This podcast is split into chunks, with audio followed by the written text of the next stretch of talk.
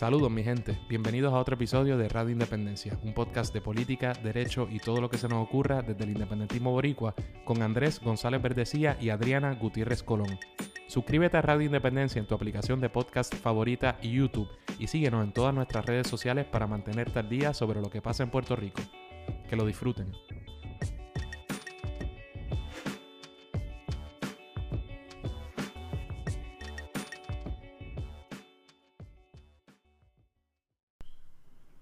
Saludos mi gente, bienvenidos a otro episodio de Radio Independencia. Como siempre con ustedes, Andrés González Verdecía y Adriana Gutiérrez Colón. Buenas noches, ¿cómo estás Adriana? Hola Andrés, ¿todo bien? ¿Y tú cómo estás? Y los radioescuchas, espero que estén bien. Los, los podcast escuchas, esto siempre es un issue para mí. Todavía no puedo. Pues bueno, es que pues, Radio Independencia, sí, los Radio Independencia escucha. Mira, eh, esto es, extraño porque hay que fingir que no nos hemos visto todo el día y que no hemos tenido un día largo en la oficina. ¿Cómo estás? ¿Qué tal te va? ¿Todo bien? sí, bien, tanto tiempo. en el programa de hoy eh, estoy bien contento porque vamos a estar hablando un poco de qué podemos eh, esperar de la política exterior de los Estados Unidos bajo la, presidencia de, ¿verdad? de, Joe Biden. y está con nosotros el periodista Ben Norton, quien me había entrevistado en una ocasión para su programa, eh, y va a estar con nosotros una persona, ¿verdad?, que, como parte de su trabajo cubre, eh, pues precisamente eh, en distintos lugares la política exterior, mucho, se concentra mucho en la política exterior norteamericana, así que sé que va a ser un programa súper interesante el que vamos a tener vamos a, lo voy a aprovechar para hablar de otros temas también que a mí me llaman mucho la atención en estos días que, ver con, eh, pues, con la censura o todo este debate que hay con respecto al, speech y los llamados que hay desde sectores eh, ¿verdad? de izquierda eh, para lo que, en mi opinión, ¿verdad? es más censura y que yo creo que es contraproducente. Ya lo he dicho en muchísimas ocasiones en el programa. y finalmente, gente, para que sepan, en el anejo. Pasaron muchas cosas esta semana en Puerto Rico. Así que ah, los patrocinadores, ¿verdad? esta semana van a poder eh, escucharnos hablar de cosas como eh, la interpelación increíble que se le hizo a la secretaria de Educación en Puerto Rico, que fue Sendo Papelón, y cosas como el anuncio de retiro de Alexandra Lúgaro de la política, una carta que a mí me pareció extrañísima de, legisladores del MVC, de el anuncio del youtuber Logan Paul y todo lo que significa eso, ¿verdad? Que estos millonarios vengan a Puerto Rico para aprovecharse de beneficios contributivos, expresiones de Chuck Schumer, todo eso, ¿verdad? Que sucedió apenas en los últimos días, lo vamos a dejar para el anejo porque vamos a aprovechar que tenemos a Ben y vamos a hablar de cosas realmente importantes. Zumba.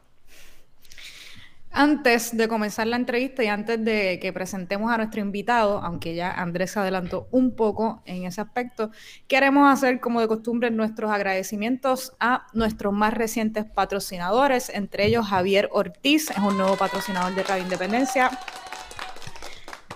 También Luis Roda Cuevas, que ya era patrocinado. Escribí mal. Es que lo escribí mal. Rosa Cuevas, sí, por culpa, Andrés. Typo. Luis Rosa Cuevas, eh, que ya era patrocinador de Radio Independencia, pero eh, aumentó su aportación a nuestro proyecto. A ustedes gracias, eh, gracias también a todas las personas que quizás no, no pueden aportar económicamente como patrocinadores o a través de donaciones o aportaciones económicas a nuestro proyecto, pero que lo hacen de la mejor manera es escuchando nuestros episodios, compartiendo nuestro contenido para que nuestro mensaje llegue cada vez a más personas. Así que gracias a ustedes. Y eh, e invitamos, ¿verdad?, a todas las personas que aún no son patrocinadores eh, o que de alguna u otra forma quieren colaborar con que nuestro proyecto siga creciendo eh, y siga constante y consistente, como lo, he hecho, lo, hemos hecho por más de tres años, pues que pueden hacerlo a través de nuestra página de internet, radioindependencia.net. Ahí pueden convertirse en patrocinadores, pueden hacer las donaciones que deseen, pueden escuchar nuestros episodios pueden acceder a nuestra tiendita de Radio Independencia y comprar eh, alguna de la mercancía nítida que tenemos allí accesible. Así que ya lo saben, radioindependencia.net y muchas gracias otra vez a nuestros patrocinadores y a toda la gente que nos sigue apoyando eh, a este humilde proyecto Radio Independencia. Ahora sí, Andrés, a lo que vinimos. Perfecto, vamos allá. Bueno, eh, como mencioné, creo, hace unos meses tuve la oportunidad de estar, de ser entrevistado poco antes de las elecciones sobre todo en cuanto al plebiscito que se celebraría en Puerto Rico, eh, por el periodista Ben Norton para, eh, ¿verdad? El, canal para el, podcast Moderate Rebels, que tiene con, ¿verdad? con su compañero eh, Max Blumenthal, pero ¿verdad? que también aparece en, su página de YouTube y ¿verdad? En, la plataforma que, de periodismo investigativo que se llama The Grey Zone. Y a mí me gusta mucho ese, esa plataforma, sobre todo el canal de YouTube, porque eh, rara vez, yo creo que es en el programa, uno tiene la, la la oportunidad de ver una cobertura, eh, primero, ¿verdad?, de estadounidense, pero que hablen de la política norteamericana de una manera que no sea totalmente, eh, ¿por qué no decirlo?, ¿no?, imperialista o al menos crítica de la política, particularmente la política exterior de los Estados Unidos. Eh, y porque gran parte de la discusión que se da hoy día, incluso entre los sectores autodenominados o realmente progresistas, se limitan a asuntos domésticos norteamericanos que está bien, pero ¿qué pasa en cuanto a las guerras? ¿Qué pasa, verdad, con el intervencionismo norteamericano en muchos aspectos de la vida de otros países? Que después de todo uno pensaría que eso es, eso es casi lo que, por definición, lo que determina si realmente eres un imperio o no, ¿verdad? Eh, y este grupo de personas y periodistas atienden estos asuntos de una manera muy responsable, así que eh, les recomendamos que lo sigan. Ben Norton, él es, como digo, periodista, escritor, fotógrafo, cineasta, es actualmente assistant editor de The Grey Zone. Es productor y mantenedor del podcast Moderate Rebels. Y ha hecho mucho trabajo recientemente sobre política exterior desde Venezuela, Ecuador, desde donde acaba de, llegar, Nicaragua, Bolivia, Honduras, eh, Colombia también, para que no digan que todos son de izquierda. Este, así que, Ben, ahora sí, muchas gracias por estar con nosotros. Es un gusto, un, gran gusto. soy un seguidor, un aficionado de, su programa. Me, me, encanta la radio independencia y como estaba diciendo antes, ah, me alegro de ver que haya como haya jóvenes que están a favor de la independencia. Creo que es algo un poco parecido porque eh, eh, en Estados Unidos como en la parte eh, como imperial, porque Puerto Rico es colonia de Estados Unidos, claro, eh, y pero en la, parte como colonial, eh, como dijiste, hay, muchas joven, hay muchos jóvenes hoy en día que les interesa la izquierda y la política socialista y progresista, pero no hablan de, del imperialismo, no hablan de la independencia para Puerto Rico. Entonces, para mí es un gusto estar aquí. Nítido, para nosotros también. Entonces, lo, último que voy a decir antes de dejar a Adriana. Obviamente escucharon que Ben habla español súper bien, pero si dijéramos algo muy puertorriqueño, algún, algo muy rápido o verdad cualquier cosa en confianza, nos lo dice, lo, traducimos, lo que sea. Ahora sí, sorry, Adriana. vale. Ben, eh, sí, nos avisa, nos avisa en confianza y tratamos de hablar más despacio y comernos menos las R's. Ah, eh, no, no, no, para eh, mí, yo como las de también y yo soy, ah, yo soy blanco. es parte del acento. No, no, eso no me cuesta. A veces me cuesta el vocabulario, como la jerga, ¿no? A veces hay palabras la jerga. que... Sí. Voy a... escuchado. Lo vamos a tener presente, vamos a tratarlo. Bueno, ven, eh, diciendo que creo que ya estás en Nicaragua, pero estuviste hasta hace poco, recientemente en Ecuador. Eh, vamos a empezar a hablar de lo que ha estado pasando en Ecuador. Recientemente hubo unas elecciones presidenciales que todavía no están del todo decididas. Eh, va a haber una segunda vuelta eh, porque no se ganó con una mayoría suficiente. Háblanos un poco de qué es lo que está pasando, qué pasó en esa elección en Ecuador. Sí, e-, es súper importante y yo fui a Ecuador ah, dos semanas antes de la elección hubo una elección histórica eh, entre un gobierno, o sea, el gobierno actual es de la derecha, es neoliberal, eh, tiene mucha deuda por, eh, el, por parte del FMI, entonces ha impuesto políticas neoliberales que, que han como empeorado la situación económica. En, en, el año pasado la economía disminuyó 11% eh, además, hay una crisis horrible con la pandemia, hay mucha pobreza que está aumentando, aumentando, y todo eso gracias a un gobierno antidemocrático, se puede decir autoritario, que ha perseguido a seguidores del movimiento progresista, socialista, que se llama el correísmo. Eh, Ecuador tenía un presidente antes, eh, entre, entre 2007 y 2017, eh, que se llama Rafael Correa, y es progresista, antiimperialista, él era un amigo de Hugo Chávez en Venezuela, de Daniel Ortega aquí en Nicaragua, de otros líderes, Evo Morales en Bolivia. Entonces, eh, el imperialismo norteamericano no quiere que vuelva y no quiere que su movimiento vuelva, aunque es el movimiento más popular en Ecuador, que se llama el correísmo, o hay otro nombre, eh, la Revolución Ciudadana. Entonces, hubo una elección el 7 de febrero entre o sea, hay, había varios candidatos, pero los principales eran Andrés Arauz, un economista progresista joven con solo 36 años, eh, y él ganó con un triunfo contundente. Eh, y, en, y ahora hay un debate porque hay dos candidatos de la derecha que dicen que ganaron en el segundo lugar y hay un banquero completamente de derecha neoliberal que se llama Guillermo Lazo y además hay otro candidato un poco más complejo que se llama Yacu Pérez que viene de un partido que se, se identifica como progresista pero hay muchas preguntas sobre él y yo diría que él es como eh, es un, una figura como Barack Obama que dice se identifica como progresista pero al fin y al cabo sus políticas son muy reaccionarias eh, y hemos visto en particular que particularmente él está muy en contra de la integración regional.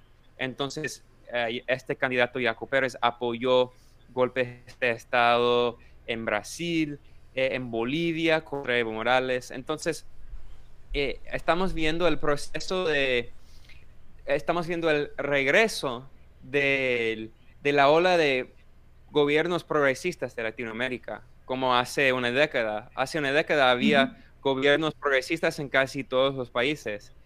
Y creo que ahora estamos viendo el proceso de ese regreso. Entonces yo fui a Ecuador para informar sobre eso en inglés porque no hay cobertura.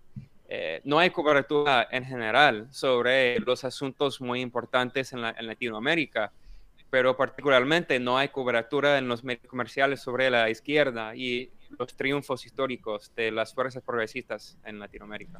Es increíble porque, como tú bien dices, eh, eh, bueno, primero Ecuador es fascinante porque el, saliente Lenín eh, Moreno, por supuesto, era parte del gobierno de Correa y de repente dio una virazón increíble, ¿verdad? De loco. Ni hablar de lo que sucedió con Julian Assange y hay tantos elementos de los que podríamos hablar.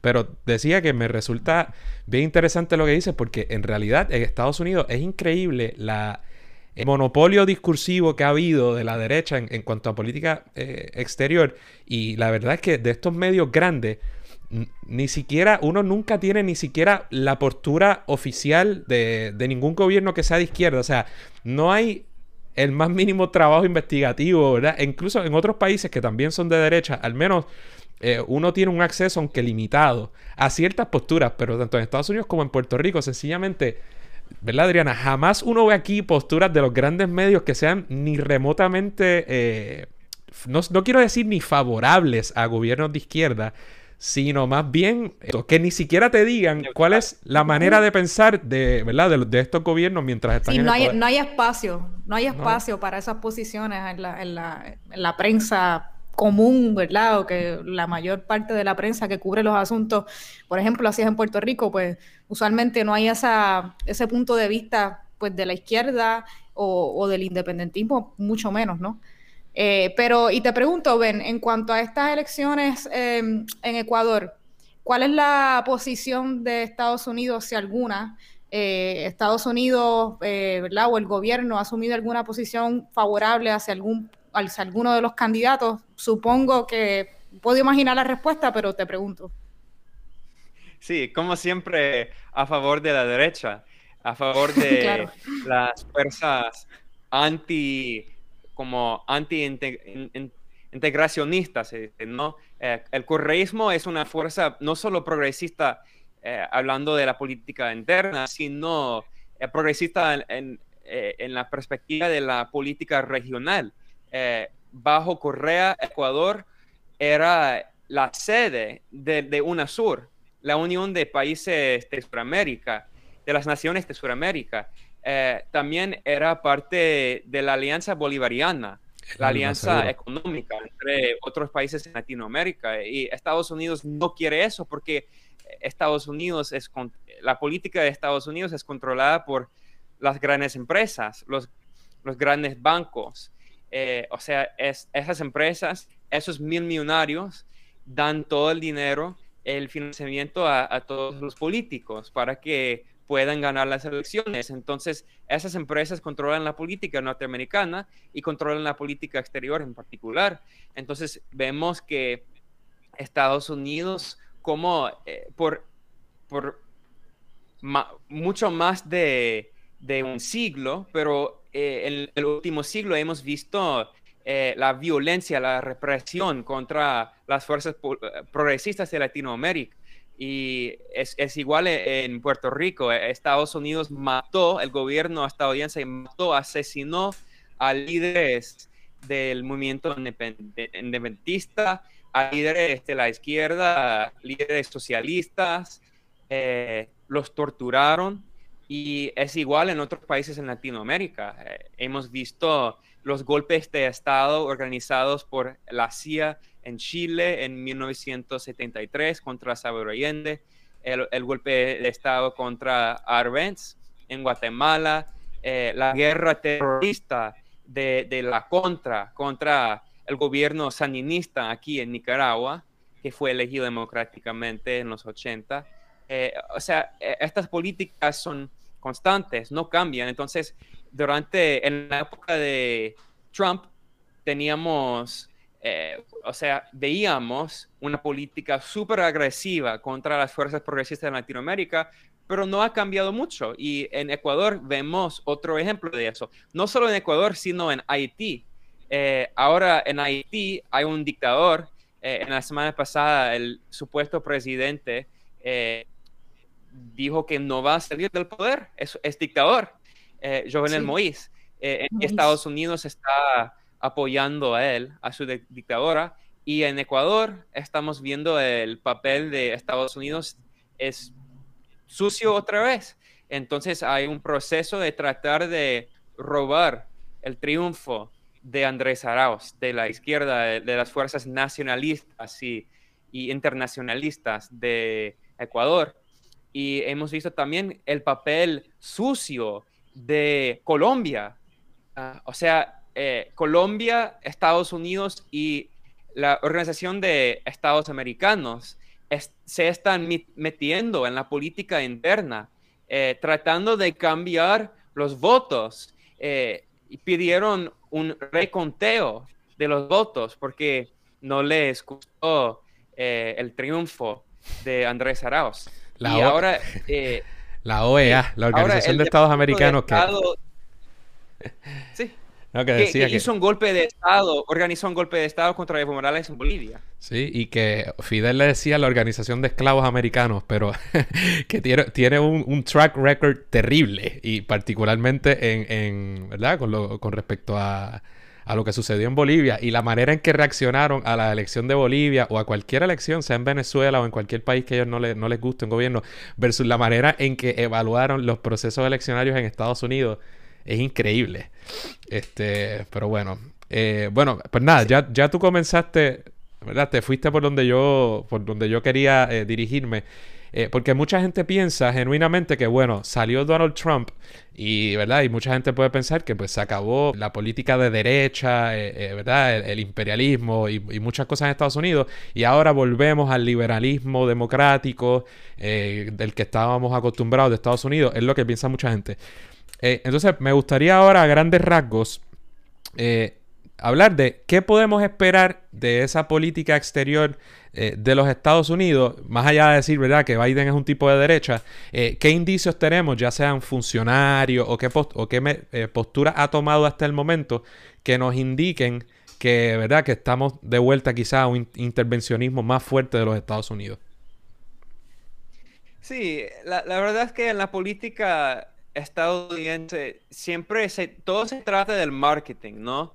Entonces en, en los grandes medios, los grandes medios corporativos como CNN, Univision, eh, MSNBC, eh, Fox News, claro que sí. Eh, en, en, esos medios solo hablan de, de los discursos de los líderes y los políticos, solo hablan de como los escándalos políticos, pero no hablan en una manera significativa de las políticas y cómo las políticas no cambian mucho, eh, particularmente en cuanto a la política externa, la política exterior de Estados Unidos. Entonces, hemos visto por décadas una continuidad entre los presidentes demócratas y republicanos. Eh, por ejemplo, vimos eh, la guerra contra Irak de George Bush y después eh, hubo más guerra en Irak con Obama. Además, con Obama hubo guerras contra Libia, contra Siria, contra Yemen. y ahora no, es muy diferente con Biden. la, verdad es que la mayoría de los funcionarios en el gobierno de Biden son exfuncionarios de la administración Obama, ¿no? Eh, entonces, hay ese, ese dicho que a veces se atribuye a, Einstein, pero es probable que no lo dijo, pero se dice que eh, la, el significativo de la locura es hacer algo varias veces y esperar resultados distintos. Y hemos visto que están haciendo lo mismo con la misma, la, la, misma gente, está haciéndolo en la administración Biden. Entonces yo no espero resultados distintos, diferentes. Y la diferencia es el marketing, porque como ustedes uh, tuitearon en, un buen tweet de, su cuenta, eh, en cuanto a la ley Jones, ¿no? La ley Jones no va a cambiar Joe Biden ya ha dicho que está a favor de la ley Jones, es decir, el colonialismo en Puerto Rico. Eh, él no quiere que Puerto Rico tenga otras oportunidades económicas, no puede controlar su economía, no tiene soberanía. Eh, pero la, la, diferencia entre esa política y la política de Trump es casi igual. La diferencia no es la política, la diferencia es el marketing, ¿no? Eh, Trump tiró los rollos de papel y era muy bruto, muy descortés, muy racista.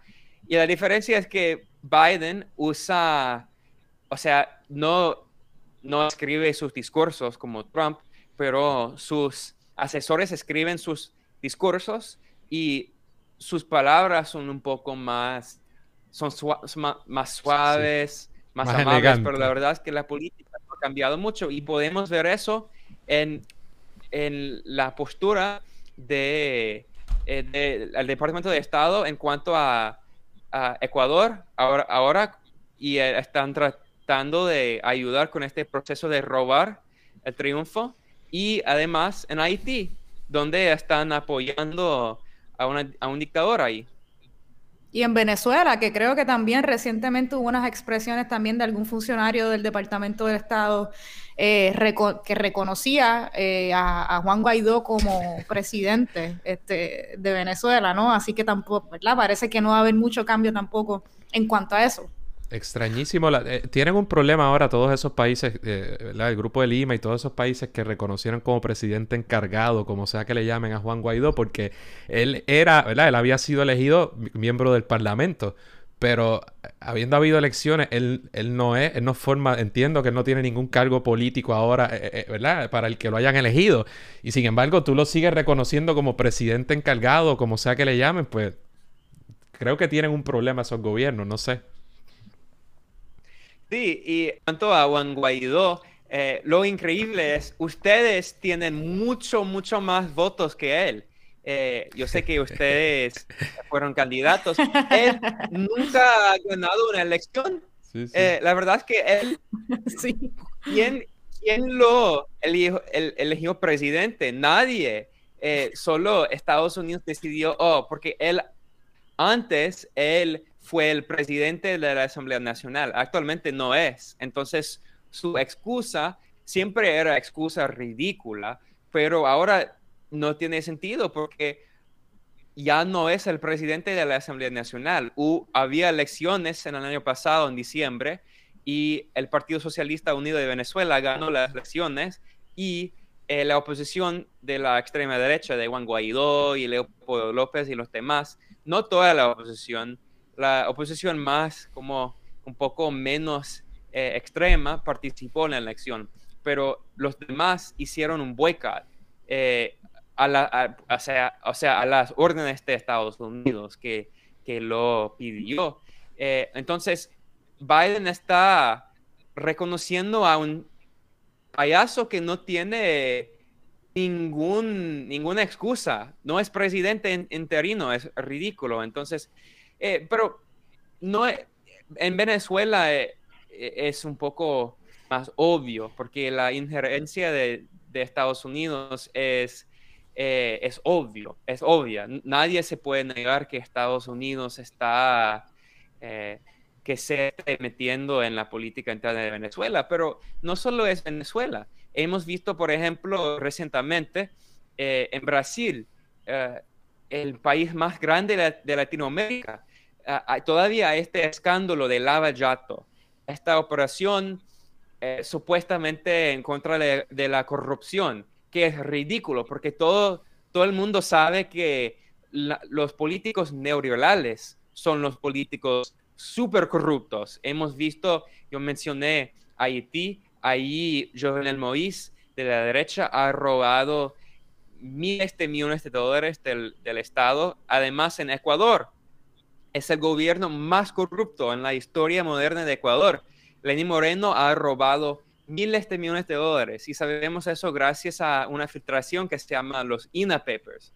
Eh, mientras eh, hay mucha corrupción eh, por parte de líderes apoyados, respaldados por Estados Unidos, mientras en Brasil la derecha decía, oh, hay mucha corrupción en este gobierno, tenemos que hacer un golpe de Estado. Y hubo este proceso que se llama lavallato. Y ahora sabemos, hace una semana se publicó otro documento que muestra que la CIA estaba involucrada en lavallato ahí. Y hubo un golpe suave contra el gobierno elegido democráticamente progresista de Dilma, Rousseff, la primera presidenta, eh, o sea, eh, que es mujer de Brasil, una presidenta eh, progresista que fue elegida y no, hubo un golpe contra su gobierno, hubo un golpe de Estado contra el gobierno elegido de Manuel Zelaya en 2009 en Honduras. Y ese fue un golpe organizado en durante la administración Obama-Biden.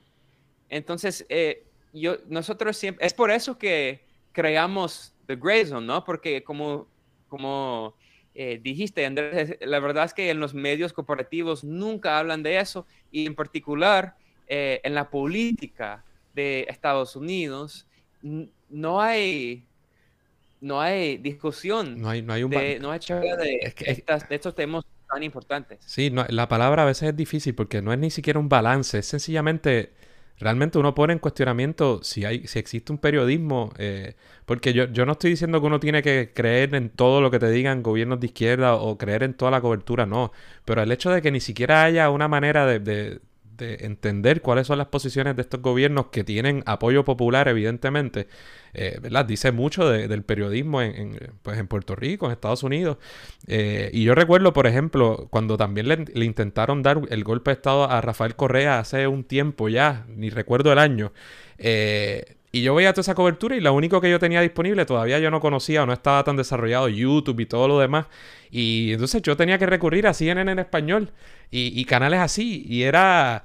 Y la cobertura era pésima, eh, ¿verdad? Y eso pues ya que nosotros somos jóvenes, pero con todo eso hemos vivido eh, lo de Manuel Zelaya, los intentos en Bolivia, y cómo, y, es una pena porque uno, luego de esto, muchos de estos gobiernos han sido eh, o han intentado procesarlos criminalmente y uno no sabe, ¿verdad? Si, es la derecha, porque el periodismo es tan malo que entonces uno se nos hace difícil eh, tener una opinión informada y entonces eso hace que la gente se calle por miedo, porque si yo, si yo opino sobre Venezuela, si yo opino, opino sobre Cuba, sobre Nicaragua, me van a decir, ¿y qué sabes tú de esos gobiernos?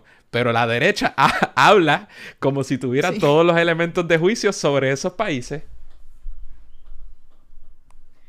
Sí, y eh, en The Grey Zone nuestra idea era, queremos hacer uno, queremos hacer informes en inglés sobre estos asuntos, porque a veces hay cobertura en, los medios independientes hispanohablantes. Entonces hay Telesur y hay otros medios como usted, lo de ustedes y de otros compañeros de eh, barricadas aquí eh, en Nicaragua y otros, pero en inglés no hay casi nada. Eh, además, la idea era, queremos ir a estos países porque siempre en la derecha siempre dice, oh, ¿qué, qué sabes de Venezuela? ¿Qué sabes de Nicaragua? Eh, ¿Por qué no vas a vivir? Vete a vivir, ajá. You go to Venezuela. sí, sí. Aquí es Cuba. Aquí a nosotros nos mandan a Cuba básicamente todas las eh, todas las semanas que nos vayamos para Cuba. y yo, bueno, créanme que si me da una condición, eh, ¿verdad? Seria de salud, es mejor estar en Cuba que estar aquí porque no voy a tener el dinero para, para costearla. Este... Exactamente. Y, la verdad es que la hipocresía es increíble porque siempre dicen, ¿por qué no vas a Cuba? Pero nunca dicen, ¿por qué no vas a Haití? ¿Por qué no vas a Honduras?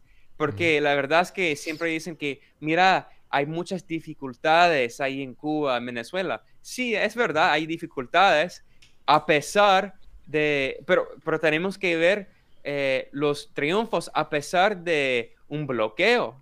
Ha sido un bloqueo por, por toda la historia moderna de la, del gobierno independiente de Cuba. Un bloqueo criminal, un bloqueo asesino. Y ahora en Venezuela hay otro bloqueo. Y de hecho, hablando de, del papel de los medios como un órgano de propaganda, eh, en la semana pasada, la, la experta más destacada de la ONU en cuanto a las sanciones viajó a Venezuela por casi tres semanas y publicó eh, la introducción de su informe sobre la situación ahí con las sanciones. Y ella es una experta de la ONU, no es política, eh, es independiente, es neutral. Y ella dijo que eh, las sanciones, el bloqueo de Estados Unidos son criminales y, y las sanciones han destruido la economía de Venezuela y ahora el gobierno solo tiene 1% del ingreso que tenía antes de las sanciones, porque eh, pues en ese caso es un caso específico, muy particular, porque en Venezuela por 100 años ha sido un estado que una economía que se basa completamente en el petróleo y entonces no puede exportar, entonces no tiene ingreso, no tiene dinero. Eh, pero la verdad es que siempre la derecha dice a ustedes, a los independentistas, a los progresistas en Puerto Rico, ¿por qué no van a Cuba? Pero nunca dicen, ¿por qué no van a Honduras? Que tenía, después del golpe de Estado, tenía la tasa más alta de asesinos en todo el mundo. Más alta. O sea, es uno de los países más peligrosos del mundo. Mientras aquí, el vecino, o sea, yo yo, hay muchos compañeros, hay mucha gente súper buena en Honduras y yo tengo mucha solidaridad con ellos. Estoy hablando del gobierno, obviamente. Claro, claro. Pero mientras aquí el, el, país vecino, en Nicaragua, es uno de, los países más seguros de Latinoamérica. Entonces hay, hay mucha propaganda y, y ustedes, ustedes conocen esto muy, como de una manera muy íntima, porque la verdad es que eh, esta propaganda es igual en los medios puertorriqueños. ¿Cuántos medios hablan del movimiento independentista? No hay cobertura, es, es, hay mucha censura. Sí, sí. Históricamente, sobre todo, es algo. Es que en Puerto Rico, o sea, para tú, para tú adoptar un discurso de izquierda realmente e, es, es, muy difícil. Es muy difícil estar expuesto a, pues a discursos de la del independentismo y una formación de izquierda, pues la realidad es que tienes que, ¿verdad? Tienes que haber pasado por, pues, yo creo que la Universidad de Puerto Rico sería el foco quizá principal, pero en, lo que sería el mainstream media, ni cerca.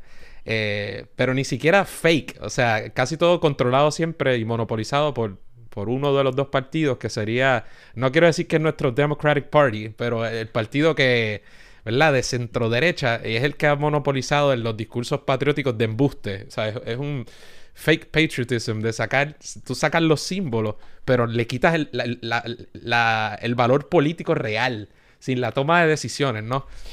Pero bueno, me que cuando, que cuando, que cuando se habla en Puerto Rico de la izquierda, eh, más que la propaganda esta de Cuba, de y Venezuela, que cuando se menciona o se habla del tema, pues siempre sale a relucir, pero es más que nada la invisibilización, como dice Andrés, eh, usualmente en los medios eh, tradicionales, en las noticias, en los paneles de análisis político, por ejemplo, pues siempre hay una postura eh, que favorece el status quo o el Estado libre asociado o, una, o otra, ¿verdad? El anexionismo hacia los Estados Unidos, pero casi nunca, por no decir fácilmente, a salvo el año antes de las elecciones o en años electoral, quizás y muy poco, pues hay una postura que visibilice o exponga argumentos a favor del, independentismo en Puerto Rico. O sea que aquí en Puerto Rico es, más que nada la invisibilización casi absoluta eh, de la izquierda o, el independentismo.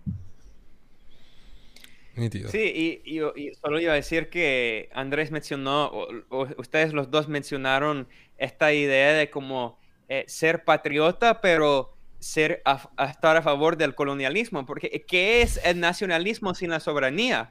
Exactamente. No, puedes, no se puede ser nacionalista sin la soberanía. En Puerto Rico somos expertos en eso. Hay un sector de, nuestra ciudadanía eh, eh, que ha, ha o sea, le deben poner una patente a esa idea de la bandera de embuste, de sacar el coquí, que es un animal, ¿verdad?, de Puerto Rico, símbolo, y, pero desprovisto de todo lo que sea poder político. Pero bueno, eso, eso es para otro programa.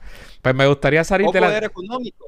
Claro, sin poder... Si no se puede controlar la economía, si hay esta junta que no fue elegida, eh, impuesta por el gobierno colonial, no hay soberanía, no, se, no puede ser soberanía política sin soberanía económica tampoco. Sí, pero bueno, claro. Eh, iba a decir, don't get me started, porque es que ellos ya ellos tienen ellos ya tienen la manera de justificarlo todo, pero bueno, podríamos estar días de cómo ellos se dieron y tienen un esto es una cosa especial.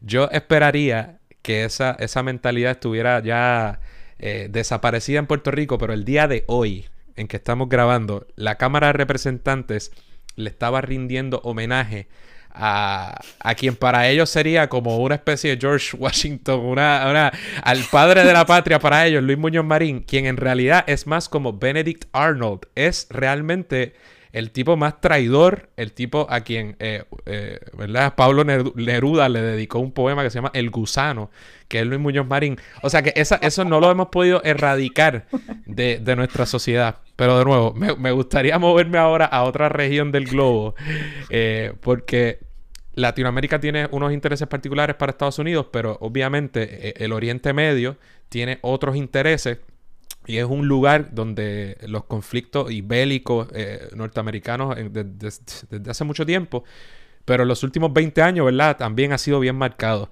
Y me gustaría comenzar preguntándote si si crees que va a haber alguna diferencia con respecto a Israel, con respecto a Palestina, y para ponértelo quizá un poco más...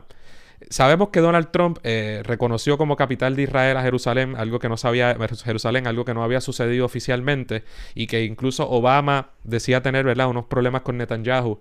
Eh, y te pregunto si ahora puedes pensar que va a haber algún tipo de cambio con respecto a esos dos, esos dos países. La verdad es que eh, en cuanto a como la política eh, en general, no, no ha cambiado para nada. Hay, hay diferencias, pero son siempre son diferencias más pequeñas, ¿no? Y son diferencias, otra vez, más de marketing. Porque la verdad, en particular, eh, en cuanto a Israel, la política ahí es tan derechista, tan extrema. El primer, primer ministro, o sea, el dictador, eh, Benjamin Netanyahu de Israel eh, que él ha aprendido, si, si tú pierdes una elección, debes hacerlo de nuevo.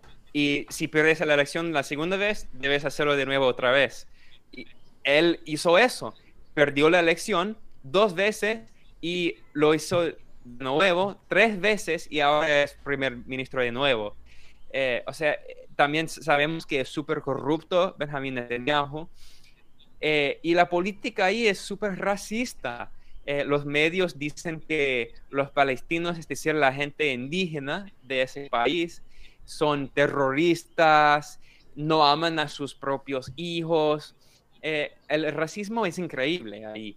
y no, no solo ahí, sino en Estados Unidos, cuando hablan de los árabes, de los palestinos, pero la verdad es que está cambiando un poco solo porque eh, con la administración Trump, eh, Israel apoyaba muchísimo a Donald Trump y porque Trump y Netanyahu son amigos, ¿no? Son como hermanos. O sea, Trump es como el Netanyahu de Estados Unidos y viceversa. Entonces, estamos viendo un poco un poco más de crítica por parte de los progresistas del Partido Demócrata, es decir, The Squad, ¿no?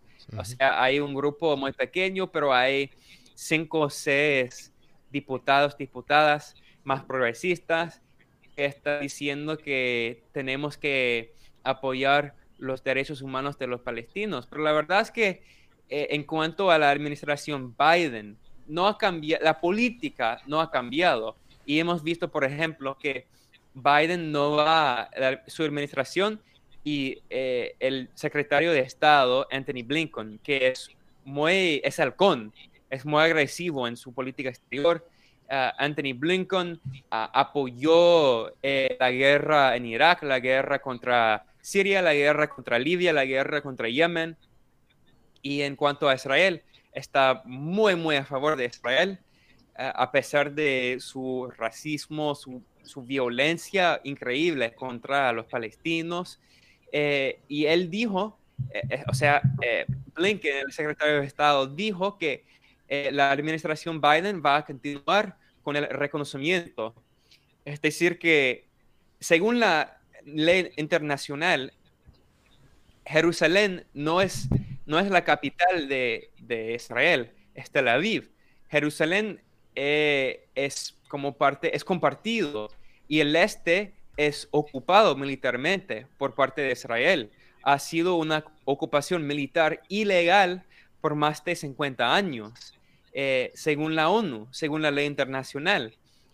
Y la administración Biden está diciendo, como la administración Trump, que a ella no le importa la ley internacional y va a continuar con este crimen contra el pueblo palestino. Y ahora nos seguimos moviendo, saliéndonos del Medio Oriente, hablemos de eh, la nueva Guerra Fría, eh, ¿verdad? Y la rusiofobia en Estados Unidos, eh, o nueva, o que quizás nunca culminó del todo. Háblanos de, de Rusia, de China, ¿a qué le puedes atribuir o a qué le atribuyes tanto odio hacia China y Rusia en Estados Unidos y cómo crees o si crees que van a cambiar las relaciones con, estas potencias? No, eh, y no solo es mi opinión, ya ha dicho que no va a cambiarlo, en particular con Rusia, ¿no? Porque el Partido Demócrata cree que Rusia es el diablo, que Vladimir Putin es el diablo y que que viven bajo la cama y siempre...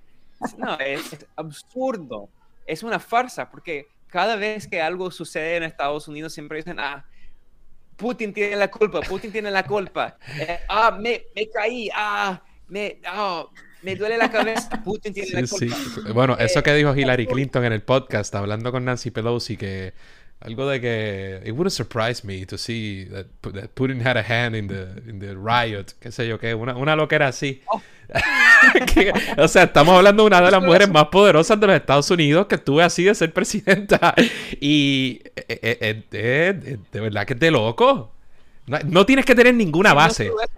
Claro, entonces son capaces de decirte, ay Andrés, ¿y cómo tú sabes que no pasó? Coño, pero es que tú tienes que tener el peso de la prueba de probar idioteces cuando las haces. No es que tú digas que, que es que, eh, ¿cómo es posible? ¿Cómo, ¿Por qué tú no me pruebas que Putin no organizó la, insurrección en el Congreso? Pero pruébame tú que lo hizo. de hecho, es, peor. Eh, la locura es que eh, con el Capitolio y todo eso, por el Partido Demócrata eso era muy malo, ¿no? estoy de acuerdo, era muy malo, pero es fácil decir que Putin tiene la culpa, pero el mismo Partido Demócrata, o sea, varios funcionarios, han dicho que, y los medios, y no solo los medios de la derecha, sino MSNBC y los demás, han dicho que Rusia tiene la culpa por las protestas contra la brutalidad policial. O sea, eh, son protestas progresistas, antirracistas, pero MSNBC ha publicado varios, no solo uno, varios informes diciendo que Rusia está explotando la tensión racial y el racismo para tratar de provocar problemas en Estados Unidos. Yo me imagino, yo, me imagino a Putin, a Putin en, el Kremlin ahí, ¡cuá, cuá, cuá! como si el racismo no fuera algo muy norteamericano. no solo es, eh, viene de Rusia. Uno, uno de mis mejores amigos, uno de mis mejores amigos que, ¿verdad? Sabe mucho de política, un tipo bastante progresista, aunque él no, él no, él no se autodenomina como el más socialista del mundo, pero un tipo, eh, recuerdo que yo le decía, chico, ¿cómo va a ser cuando empezó todo el Russiagate? Yo le decía, pero ¿no te parece ridículo que Estados Unidos se esté quejando de, de, intervención en sus elecciones? O sea, ¿con qué cara? Y él defendía el Russiagate. No, pero están sacando que si esto, que si lo otro. Y yo, chico, por Dios. Pero perdió esa. Ya admite que Russiagate fue una, una idiotez. Pero bueno. Sí, entonces eso no va a cambiar con Biden, ¿no? Porque el Partido Demócrata ha pasado cinco o seis años diciendo que Putin eh, es como el novio de Trump y está controlando a Trump. Es absurdo, ridículo, estas ridiculeces. Pero ahora hay a él mismo con el Partido Republicano que dice que China tiene la culpa por todo y que China, el Partido Comunista de China controla a Biden. Entonces, por la presión, o sea, en la, durante la administración Trump, es verdad que Trump quería relaciones, quería mejorar las, relaciones con Rusia. No diría que quería relaciones súper buenas, pero la verdad es que parte de su estrategia, y la estrategia no solo de Trump, sino de Steve Bannon, es que ellos entienden que no pueden, no pueden competir con Rusia y China, solo pueden competir con o Rusia o China. Entonces, la estrategia de Steve Bannon y Trump era, queremos mejorar las relaciones con Rusia, ¿Para qué?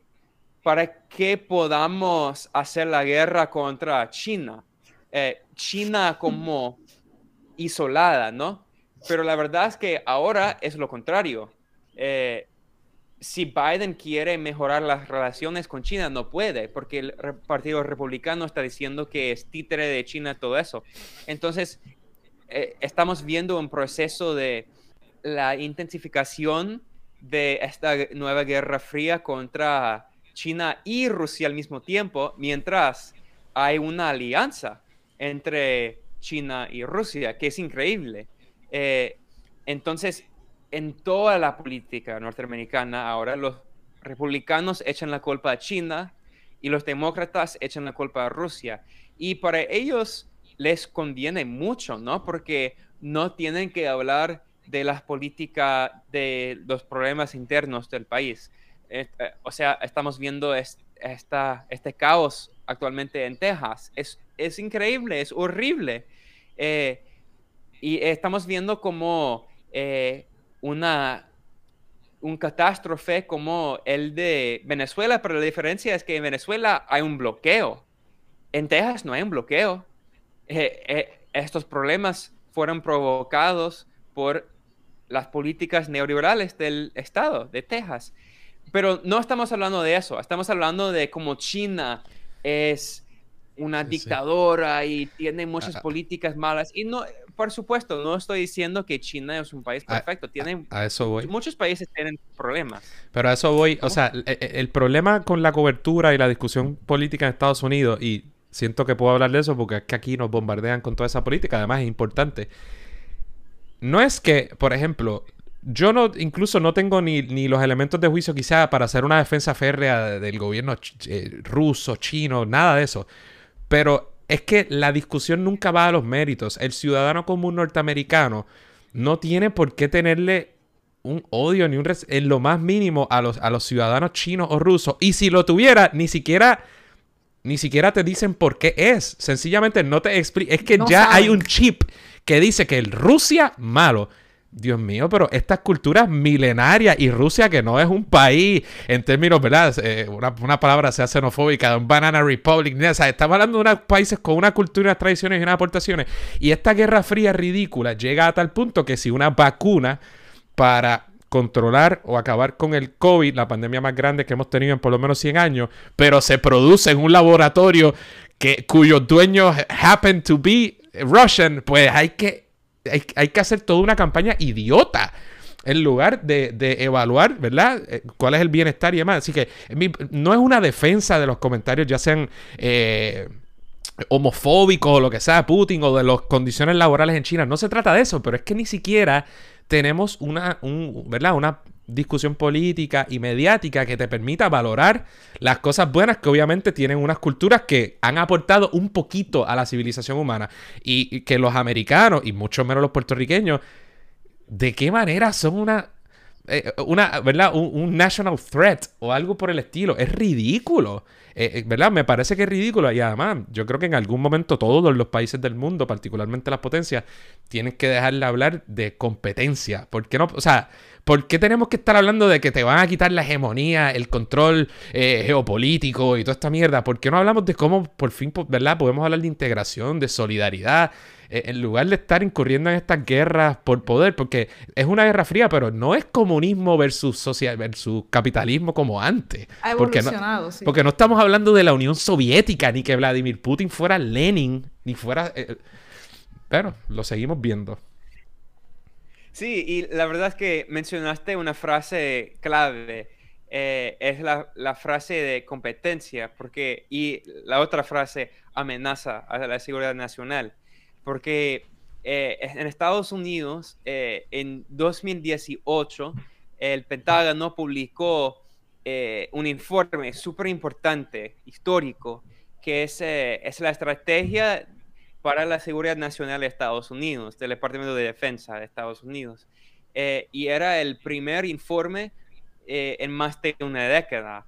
Y este informe no es muy bien conocido, solo nosotros como los, los nerds que son, somos periodistas y que leemos esos informes de, del, del, ejército, del, del, gobierno, pero dice que, o sea, eh, la, la, guerra contra el terror, el terrorismo ha terminado. Ahora estamos en otra época y es la época, se, se dice de, de la competencia entre los grandes poderes eh, o sea, Estados Unidos dice Great Power Competition, como competencia entre grandes poderes. Y según el Pentágono, según el Departamento de Defensa de Estados Unidos, eh, las supuestas amenazas principales a la, a la seguridad nacional, entre comillas, de Estados Unidos son China y Rusia. Eh, son las principales amenazas. Y después eh, en el segundo lugar hay Venezuela, Cuba, Corea del Norte, Irán. No, sí, Nicolás, Maduro, le, Nicolás Maduro le va a enviar un cohete, le va a tirar un cohete a Washington, pero es que ¿en qué cabeza cabe? Aunque sea por self-preservation, eh, no va a ser tan, tan morón, ¿verdad? Pero bueno, sorry. Se fue un... No, no, es, es absurdo. Y hay, hay muchas hablamos de la conspiración de Russiagate, ¿no? Pero hay, varias conspiraciones eh, eh, con Nicolás Maduro también. Por ejemplo, durante las protestas en Estados Unidos el año pasado contra la brutalidad policial, protestas históricas, progresistas, hubo informes eh, en los medios de derecho de Latinoamérica, eh, de Panamá, de Argentina, diciendo que Venezuela está involucrada en las protestas para provocar caos en Estados Unidos. ¿Y cuál era su supuesta prueba? Eh, hubo una foto de un hombre blanco en las protestas con una camiseta con los ojos de Chávez. Es un símbolo muy famoso, muy conocido por los venezolanos porque en Caracas se puede ver los ojos de Chávez. ¿Y quién era? Era el compañero mío, Max Blumenthal. Él fue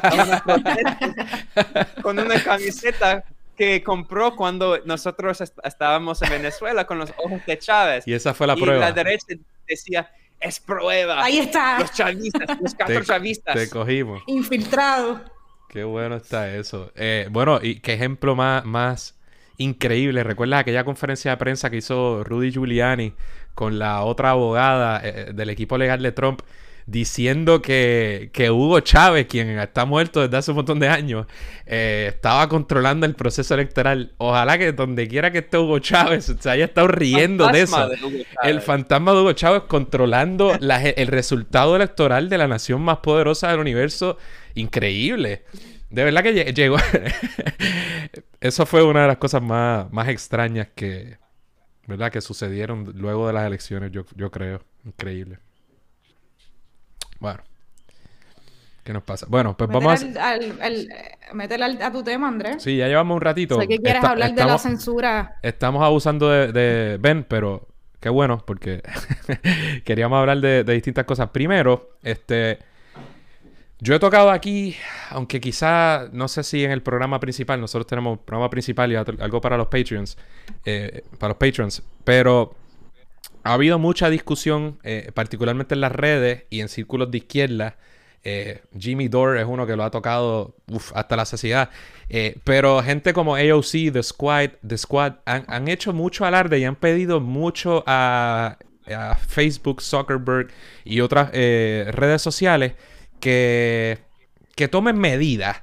¿verdad? Para coartar discurso político con el que no están de acuerdo. Casi siempre, pues, ¿verdad? De Trump, de derecha, pero la manera en que lo hace es pedirle a estas grandes compañías que, que, ¿verdad? que, tomen acción ellas.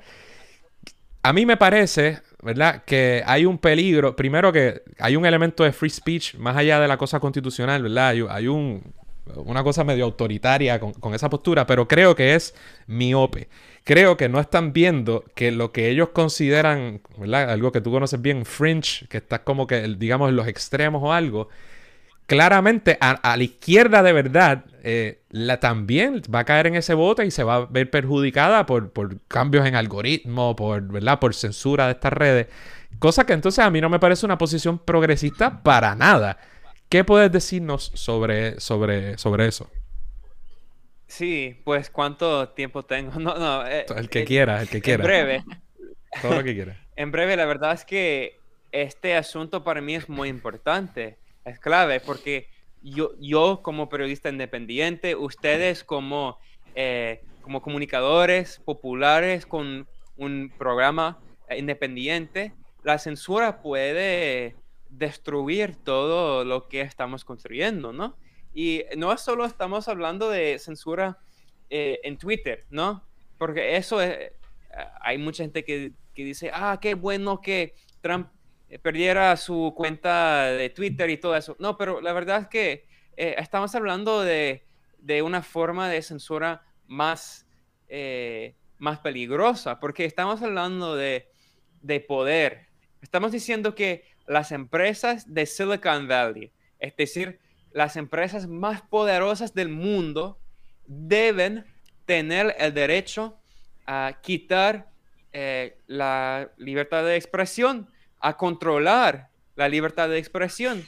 Y yo, si, si fuera un gobierno sería diferente y, yo estaría en contra de eso, pero si fuera un gobierno podríamos decir, ok, necesitamos protestas, vamos a cambiar la política del gobierno para asegurar que haya la libertad de expresión.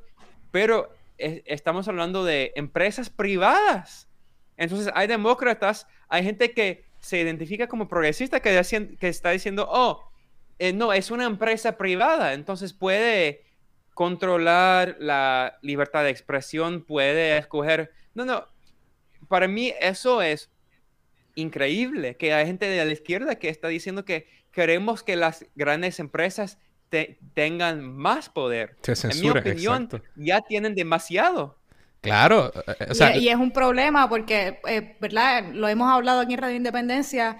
Es fácil, quizás, ¿verdad? Para mucha gente apoyar ese tipo de censura cuando se trata de una persona como Trump o se tratan de discursos de derecha, pues para la izquierda o sectores progresistas es fácil justificar esa censura. Todo el mundo se monta en esa ola y parecería estar bien, pero hay que verlo un poco más allá porque como hemos dicho aquí, eh, las, las probabilidades de que nos cancelen las cuentas a, a, a, grupos como nosotros o, a, todo el resto del mundo que, que, tiene alguna postura crítica o de oposición a los distintos gobiernos establecidos, pues es mayor y ya ha pasado quizás no se, no se ha hablado mucho del tema, pero sí ya ha pasado con cuentas oficiales pues, del gobierno eh, cubano, de, de, grupos como Telesur, la Radio del Sur, este, en México, o, en otros, o en otros lugares, ¿no? O en otros grupos más progresistas o más críticos de, los gobiernos o las posturas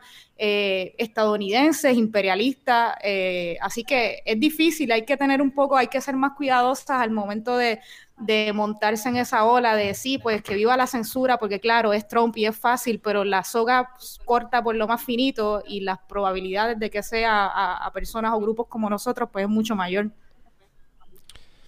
y siempre, eh, esta, censura siempre eh, eh, está en contra de las fuerzas progresistas.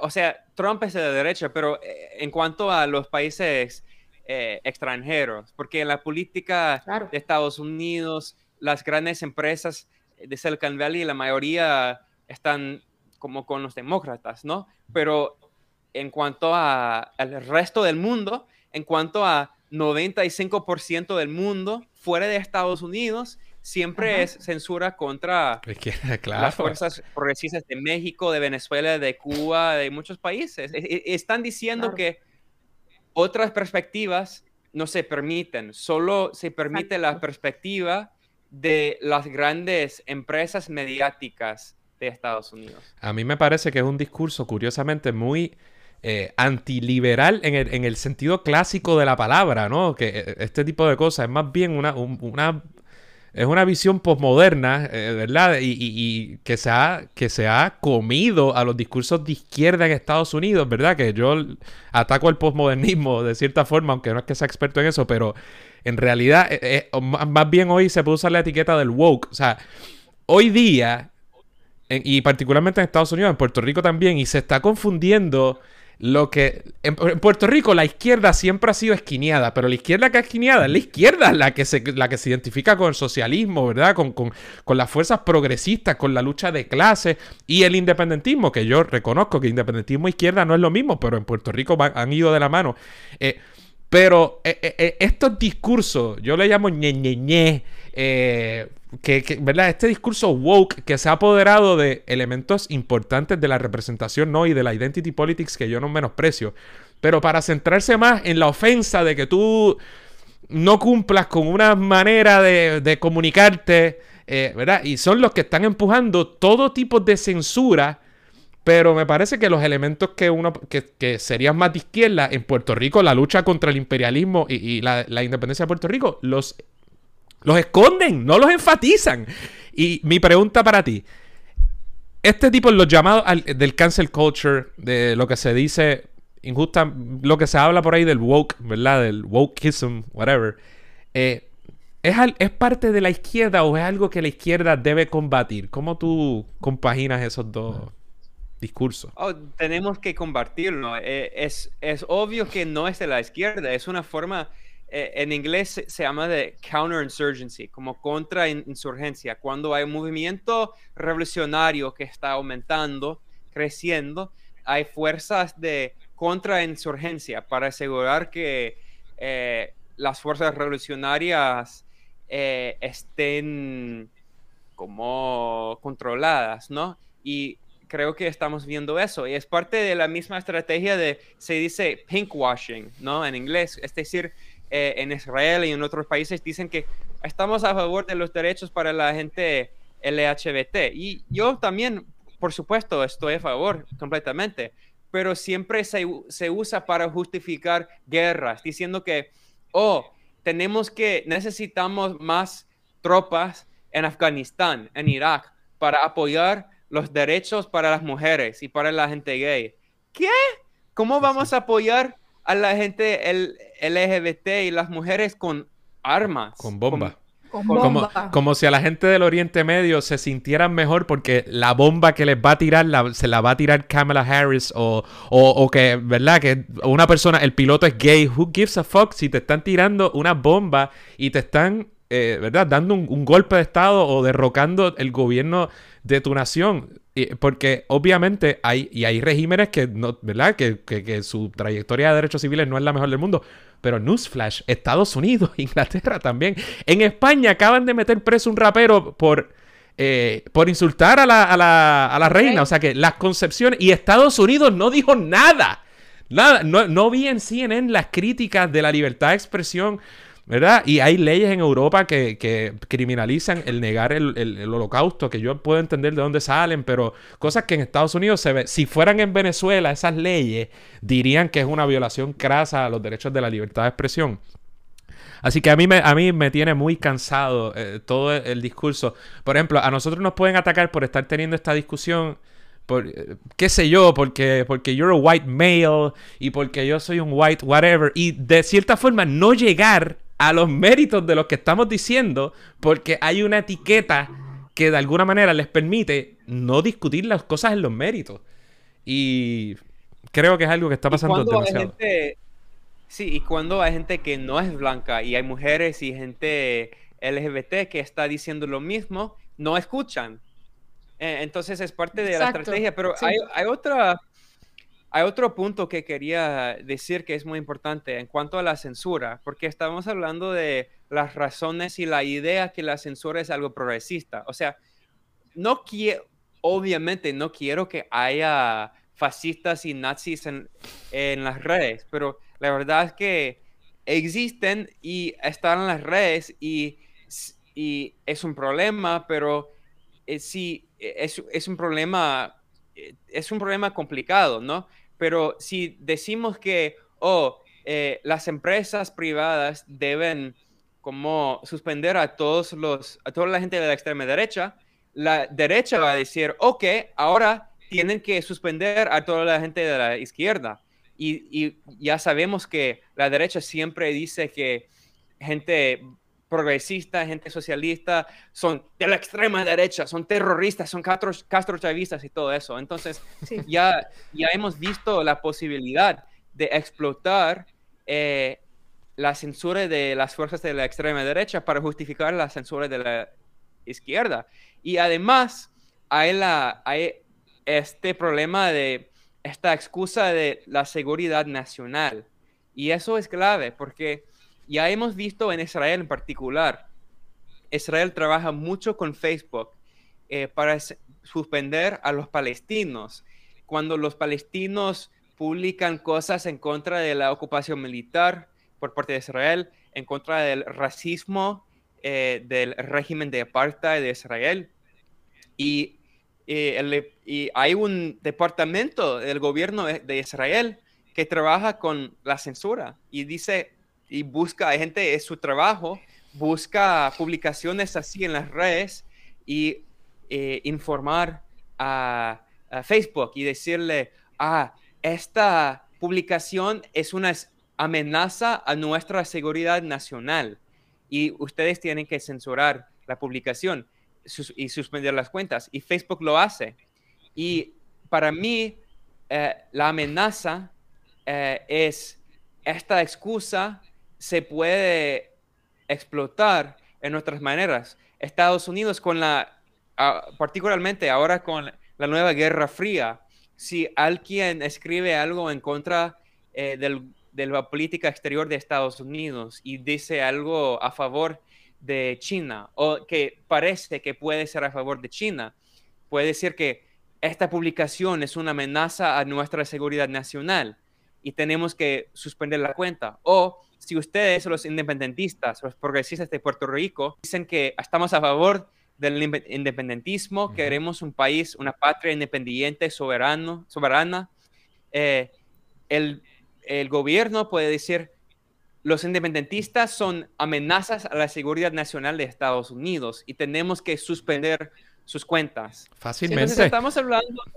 Sí, yo me, eh, yo me imagino, por ejemplo, yo me imagino a YouTube poniendo un disclaimer o algo que, ¿verdad? Demonetizing y que diga, eh, this account has been whatever shut down, demonetized because it uh, advocates for the uh, for the overthrow of the official government of Fácilmente. Y si ese es el mundo en que queremos vivir, bueno, pues entonces vivamos todos con CNN y, y MSNBC y Fox News y ya. Porque lo que no están viendo es que estas herramientas aunque limitadas, porque nosotros no tenemos, ¿verdad?, un alcance, pero por lo menos permiten que tengamos esta discusión, que en, el, que en la noche de hoy yo desde mi casa con Adriana, compañera de trabajo, está hablando con, un periodista norteamericano que cubre asuntos de política eh, exterior, que han entrevistado a, gente como Rafael Correa, Maduro, o sea que el que no, se, el que no entienda el problema de llamar a la cancelación irrazonablemente, no es que yo no estoy diciendo que nunca, ¿verdad?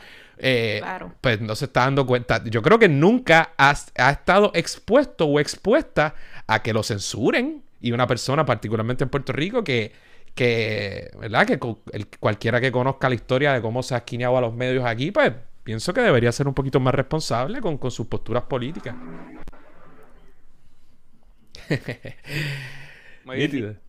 Adriana, estamos, estamos acabando ya, ¿verdad, Adriana? Este, sí, ¿qué horas, qué horas en Nicaragua ven? Bien, sí, pues ustedes deben visitar. Nicaragua es súper eh, bonita. Es caluroso. Este país es Sí, y hace mucho calor. Pero eh, es interesante porque en este año habrá una elección en noviembre. Entonces ya estamos ansiosos porque la administración Biden ya ha dicho que Nicaragua está en el camino supuestamente a la dictadura, eh, aunque este gobierno aquí es elegido democráticamente. Las encuestas independientes dicen que, eh, o sea, alrededor del 60% de la población está a favor del Frente Sandinista. Entonces, no es toda la población, pero la mayoría. Y eh, ya hemos visto que hay sanciones por parte de Estados Unidos. Hubo un intento de golpe hace tres años, en 2018, muy violento, un intento de golpe, en un país que suele ser muy tranquilo, eh, con, sin, no hay mucha violencia aquí, eh, es un país muy tranquilo, pero ahora con la política y la injerencia por parte de Estados Unidos, la gente tiene un poco de miedo y vamos a ver qué sucede en este año. Pues la última pregunta que te quiero hacer, y no tiene nada que ver con el tema que hemos discutido, pero yo estuve siguiendo muchísimo toda la campaña del Force the Vote y me llamó, eh, o sea, me, encantó la discusión que hubo, eh, ¿verdad? En las redes particularmente, eh, con lo que hizo Jimmy Dore y, ¿verdad? Y, mucho, y muchas personas con su plataforma, ¿verdad? Sectores de izquierda, y cómo se puede decir que desenmascaró eh, a ciertos sectores que se han perfilado como, como personas eh, de izquierda también muy progresistas, algunas de las cuales yo sigo y de las que aprendo y algunas de las cuales me gustan. Y es difícil para mí explicarte los paralelismos que hay con respecto a la situación puertorriqueña, como en gran medida yo he vivido, hemos vivido ese tipo, ¿verdad? E, e, esa dinámica de gente que entra a un partido de centro con las supuestas esperanzas de cambiarlo y que luego se ve atado, es una cosa bien extraña. Pero te quiero preguntar si crees que todo este proceso del Force the Vote, en efecto, desenmascaró a, muchos de estos political pundits, ¿verdad? Que han, que han estado actuando como, pues como, la, como la vanguardia o como la izquierda nueva en los Estados Unidos. Sí, y, no solo a, a los pundits, no solo a, los comunicadores en los medios, sino a, varios políticos progresistas. O sea, eh, The Squad, ¿no? Eh, hablamos mucho de The Squad siempre en los medios, es decir, los, eh, las, diputadas, la mayoría son mujeres progresistas del Congreso. Y han hecho cosas buenas, pero de hecho, eh, Andrés, tú y yo hablamos un poco de esto en nuestra entrevista de Alexandria Ocasio Cortés. Y yo entiendo que ella tiene, hay mucha gente de la extrema derecha que cree que ella es como eh, Joseph Stalin, que no, es absurdo, es ridículo. Ella es socialdemócrata, es progresista, pero antes, antes de eso, todavía tenía mis sospechas. Por ejemplo, ella nunca habla de Puerto Rico, nunca habla del colonialismo en Puerto Rico y la explotación y la opresión. Eh, y durante el, inicio del intento de golpe en Venezuela, ella dijo que está con el Partido Demócrata. O, sea, dijo, eh, I will defer to caucus leadership. Pues entonces yo voy a trabajar con el partido en cuanto a Venezuela. Y ahora con eso de force to vote es igual. Yo voy a trabajar con el partido. Entonces, yo creo que ella ha hecho cosas importantes y no, no estoy en contra de ella. No, hay gente, hay amigos míos, compañeros, y creo que a veces eh, son para mí un poco demasiado crítico, pero al mismo tiempo creo que sí, es otro ejemplo de oportunismo político, que ella dijo, no quiero como provocar problemas no quiero que tenga problemas con Nancy Pelosi, que es la derecha. Nancy Pelosi eh, y además es muy corrupta. Eh, entonces, ya hemos visto, como mencionaste, hay este proceso en muchos países de gente de la izquierda que cree que, oh, voy a tratar de cambiar este partido desde adentro. Pero la verdad es que el partido lo cambia. cambia. No cambia el partido.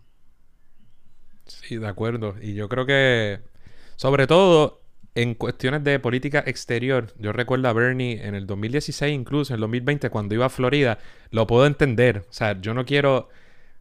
Hay unas rayas y lo puedo entender cómo, ¿verdad? Si él dice ciertas cosas en Florida, pues se va, como decimos aquí, a cortar las patas. Pero igual, si tú has hecho toda una carrera y, te perfilas como el socialista que, has dicho ser o que eres, pues esa timidez que, que exhibieron cuando necesitaban eh, tomar postura. Cuando sucedía lo de Bolivia, fue un silencio. A Bernie Sanders le tomó bastante y a AOC también. Le tomó unos cuantos días, que eso es una eternidad en ese contexto, expresarse. Cuando todos los gobiernos de, no de izquierda, gobiernos de centro y moderados de, de, ¿verdad? de otros países de Europa ya se estaban expresando al respecto, respecto pues pero yo creo que significa algo. Y esto de Force the Vote, no quiero sonar como, ¿verdad? Que me estoy disfrutando la... Eh, pero en realidad fue muy revelador. Y, y sí, me llamó mucho la, atención porque también te deja ver, eh, ¿verdad? Lo, cómo utilizando a veces este wokeism del que estábamos hablando y esta, esta moda, porque se vuelve una moda eh, y de repente sonar progressive y, ¿verdad? y sentirte ofendido por todo, pues parece cool, pero no todo el a la hora de la verdad, no todo el mundo se posicionó con la posición más, eh, ¿verdad? Asumió la posición más progresista. Así que creo que fue un, proceso muy... Y es una, y es una crítica también, como decía Ben, al oportunismo político, que yo creo que es parte del problema porque es la inconsistencia con las posturas políticas que se asume, porque quizás en algún momento de la campaña de de Alexandro Ocasio también vimos como ella sí pues planteaba que lo que había era que provocar el conflicto con el tema, por ejemplo, de la salud. Eh, y entonces una vez ya estás en esa posición, pues, pues un poco te atas de mano. Eh, y yo creo que ese problema de cambiar el discurso a conveniencia, ¿verdad? Para sacarle un provecho, una ventaja política, pues es lo más que a mí me incomoda de todo esto. Y lo vemos, ¿verdad? A veces pasa, no configura, ¿verdad? Alexandro Ocasio hablamos de ella, pero también en Puerto Rico aquí pasa mucho. Eh, eh, sí, sí, se me vienen varios, varios nombres a, la mente. Quizás en el anejo, Andrés y yo vamos a, hablar sobre algunas de estas figuras, quizás, quién sabe. Es por eso que es tan importante construir un partido independiente como ustedes. La diferencia es que en Estados Unidos continental, los partidos como third parties, los de independientes son muy pequeños y no bien organizados, pero lo bueno es que ustedes tienen un partido independentista y es importante construir... En crecimiento, ven, en crecimiento. Sí, para que haya una alternativa política, para que sea posible. Claro. Pues, ven, bien agradecido eh, de que hayas estado con nosotros. Eh, la verdad es que disfruto mucho de, su contenido. Les invito a, la gente que esté viendo o escuchando este programa que entren al canal de YouTube de The Grey Zone o escuchen Moderate Rebels. Cuéntanos, por favor, dónde, te, dónde la gente te puede buscar y ¿verdad? cómo pueden sintonizar estas distintas plataformas. Sí, eh, pues como mencionó, tengo, yo soy editor asistente de esta página que se llama The Gray Zone, eh, thegrayzone.com con A, con Gray. Y tenemos, hay una sección en español y tenemos varios informes, artículos traducidos en español. Eh, y yo también tuiteo demasiado, pero tuiteo eh, y mi nombre de usuario es Benjamin Norton. Ben Benjamin no importa. Y sí, como, como mencionó Andrés, tengo, soy copresentador eh, de un podcast que es un poco así como hablamos, yo hablo con el compañero Max Blumenthal, el editor del medio, y hablamos en una manera muy casual de la política, el imperialismo, todo eso. Tratamos de decir bromas y todo eso que se llama Mother Rebels, que es un nombre como, es un nombre irónico, ¿no? Sí. Eh, pero sí, y sí, se, se puede encontrar todo en mi Twitter. Y eh, contigo, tu equipo de trabajo, ¿verdad? Está, además de Max Blumenthal, sé que, y me corrige, pero entonces en Greyzone también está eh, el show de Aaron Matei, ¿verdad? Y está el de Aria, se me escapa el apellido de ella, eh, que creo que se llama Redlines, ¿correcto? Anya Pampo. Ya, que son, y son muy buenos. a mí, pues, obviamente por el contenido, pues sé que vi una entrevista que le hicieron a Rafael Correa hace no mucho. Sé que han entrevistado a Nicolás Maduro, pero han hecho reportajes desde desde todo, Nicaragua, eh, Venezuela y muchos lugares. Y, digo Latinoamérica, pero también en otras regiones del mundo, ¿verdad? Cuando, cuando pasó lo, recuerdo también cuando pasó lo de... Eh, ah, se me escapó el nombre del comandante iraní, ¿cómo se llama? El asesinado por... Qasem Soleimani. Sí, Soleimani. Eh, información muy valiosa, este, así que les invitamos de nuevo. Y, y lo importante, accedan a esta información para que tengan una perspectiva distinta, porque no puede decir que está de acuerdo con algo si no lo conoce, y, no puede ser que todo lo que usted no conozca, conozca tenga un sesgo ideológico o esté viciado, y que todo lo que le ponen enfrente los, grandes medios corporativos sea la verdad absoluta. Gracias. pues Contra. Y, yo, y, yo no, les aseguro que no me, no me pagaron, pero yo diría, ustedes deben darles dinero en su Patreon. Muchas gracias. recomiendo, recomiendo la Radio Independencia. Muchas gracias. de hecho, es verdad, me, me gusta la Radio Independencia. He escuchado varios capítulos, varios programas. En particular, me gustó mucho la entrevista que ustedes hicieron con el periodista puertorriqueño chileno que habló del golpe. Carlos Weber. Carlos Weber, a mí me. Sí, ese es de mis favoritos. Excelente. lo pueden seguir, él, tiene un, un, canal en YouTube. Es distinto a lo que él hace en YouTube, no es, pero Sí, esa es muy buena. Así que te lo agradecemos un montón. Seguiremos mientras las condiciones económicas nos lo permitan. Este, pero ese es el propósito. Así que, al igual que, contigo, esperamos seguir entablando relaciones con, ¿verdad? con otras fuerzas progresistas eh, en Estados Unidos y en otras partes del mundo. Ese es uno de los propósitos específicos de este programa. Así que muchas gracias por estar con nosotros. Gracias a ustedes. Gracias.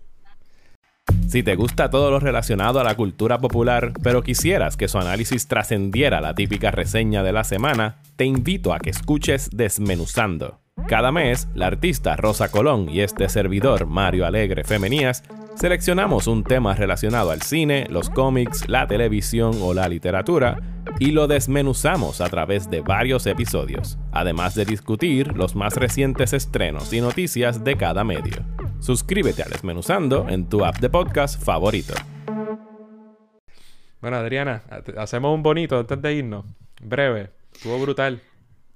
¿Verdad? Sé que, está, sé que estamos contentos con el episodio que acabamos de tener. Súper. Este, bueno, como vamos después a hacer un anejo, esto no, va, no nos vamos a detener. Me recomendaron 30, 30 monedas que tú me la habías recomendado. Ah, pero te lo digo yo y no le haces caso. Tiene que venir otra persona a recomendártela. Solo te digo lo que dije antes. La terminé y el final no es el mejor. Y estoy siendo...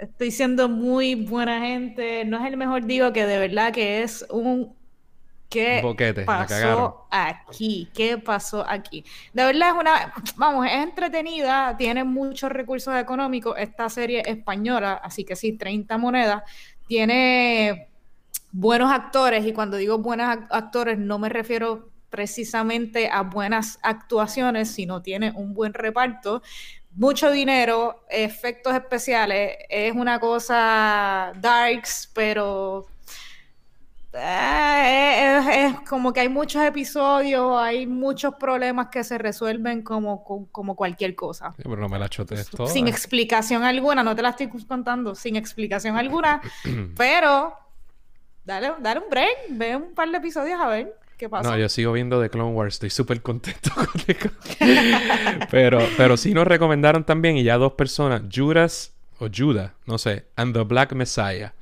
Tengo que verla, no tengo la oportunidad de verla, creo que me dicen que está en HBO Max, pero me la recomendaron, así que cuando tenga tiempo voy a... La, guardamos a otro bono, vamos a tratar de verla. Y nada, Corillos, como todavía vamos a hablar un ratito más, vamos, vamos, a dejarla aquí. Recuerden, si quieren seguir la conversación con nosotros en nuestro segundo podcast, eh, ya sea en, formato podcast en audio o en YouTube, pues conviértase en patrocinador pródigo de Radio Independencia, que creo que vamos a hablar del particularmente, aunque hay temas que ni votando, pero vamos a hablar del papelón que hizo en la sesión de interpelación la secretaria de Educación. Tarde pero seguro, pero hay que hablar algo de eso. Bueno, Corillo, hasta la próxima.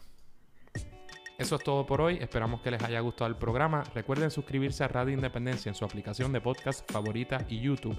Y síganos en todas nuestras redes sociales para mantenerse al día sobre lo que pasa en Puerto Rico. Hasta la próxima.